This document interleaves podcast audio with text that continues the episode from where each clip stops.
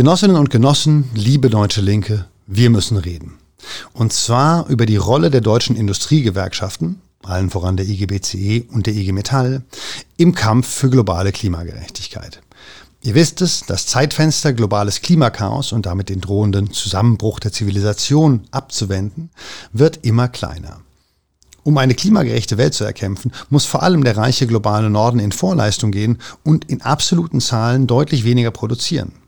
In Deutschland heißt das vor allem früh aus der Kohle aussteigen und deutlich weniger betrügerische Dreckschleudern, sprich Autos produzieren. In den letzten Jahren ist eine Reihe progressiver sozialer Bewegungen entstanden, die diese Kämpfe vorantreiben. Zum Beispiel die Anti-Kohle- und Klimagerechtigkeitsbewegung oder die Anti-Auto- und Pro-Verkehrswendebewegung. Beide Kämpfe für den Kohleausstieg und gegen die Autogesellschaft sind zwar einerseits globale Gerechtigkeitskämpfe, Sie rufen aber andererseits den harten Widerstand genau der Akteure hervor, die in der Geschichte der gesellschaftlichen Linken bisher, mit Ausnahme einer kurzen Zeit nach 1968, üblicherweise mit Fortschritten im Kampf um Gerechtigkeit verbunden wurden, der großen Gewerkschaften, die in diesen Sektoren organisieren. Erstes Beispiel. Trotz breiter gesellschaftlicher Akzeptanz eines schnellen Kohleausstiegs, der die Pariser Klimaziele einhalten würde, lieferte die von der Regierung eingesetzte Kohlekommission einen Vorschlag ab, nachdem eines der reichsten Länder der Welt erst 2038 aus der Braunkohle, dem dreckigsten aller fossilen Brennstoffe, aussteigen würde.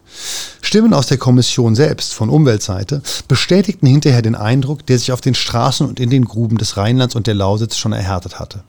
Der schärfste Widerstand gegen den Kohleausstieg kam nicht vom fossilen Kapital im engeren Sinne, also von E.ON, RWE und Vattenfall, später EPH, sondern von den Kolleginnen und Kollegen der IGBCE, angeführt vom brillanten Politikstrategen Michael Vassiliadis.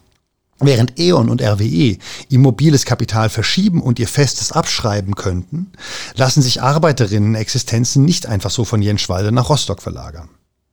Zweites Beispiel. Die Corona-bedingte Abfuck, Entschuldigung, Abwrackprämie, deren Verhinderung bis vor kurzem im Autoland Deutschland noch sehr unwahrscheinlich erschien. Jedoch waren es Saskia Esken und die neue SPD-Spitze, die das Land überraschten und eine Abwrackprämie für Verbrennungsmotoren verhindern konnten. Um hier das ND zu zitieren. Selbst die Vertreter der Autoindustrie sprachen von einem guten Kompromiss. Eigentlich waren fast alle zufrieden. Nur eine Gruppe kritisierte die Einigung scharf. Betriebsräte aus der Autoindustrie und die IG Metall. Zitat Ende. Das Verhältnis zwischen sozialökologischen Transformationsbewegungen einerseits und Industriegewerkschaften andererseits ist also von Spannung, gar taktischer Feindschaft geprägt. Das aber ist für Linke, egal ob Bewegungs- oder Parteilinke, keine einfache Situation, waren es doch in der Vergangenheit oft die großen Gewerkschaften, die an vorderster Front für Gerechtigkeit und Emanzipation gekämpft haben. Wochenende, Krankenvorsorge, Arbeitslosengeld, all dies gäbe es nicht ohne Gewerkschaften. Was wiederum bedeutet, wir müssen reden. Wir müssen die schwierige Debatte darüber beginnen, warum die Industriegewerkschaften in den letzten Jahrzehnten zu jenen gehört haben, die aktiv sozial-ökologische Transformationen in Schwerindustrieregionen verhindert oder zumindest verzögert haben und wie damit in Zukunft umzugehen ist. Wir müssen darüber reden, warum es in abgehängten früheren Industrieregionen eine so hohe Affinität zu rechten Positionen gibt, ob und wie das zu ändern ist. Ich bin mir bewusst, dass eine Kolumne eigentlich dazu da ist, einen Standpunkt zu artikulieren. Diesmal will ich aber, für mich durchaus ungewöhnlich, einfach eine Frage stellen. Wie ist das Verhältnis zwischen Klimagerechtigkeitsbewegung einerseits und Gewerkschaftsbewegung andererseits? Bei möglichen Antworten gilt wie immer, lasst 100 Blumen blühen, lasst 100 Schulen miteinander wetteifern. Die Debatte ist eröffnet.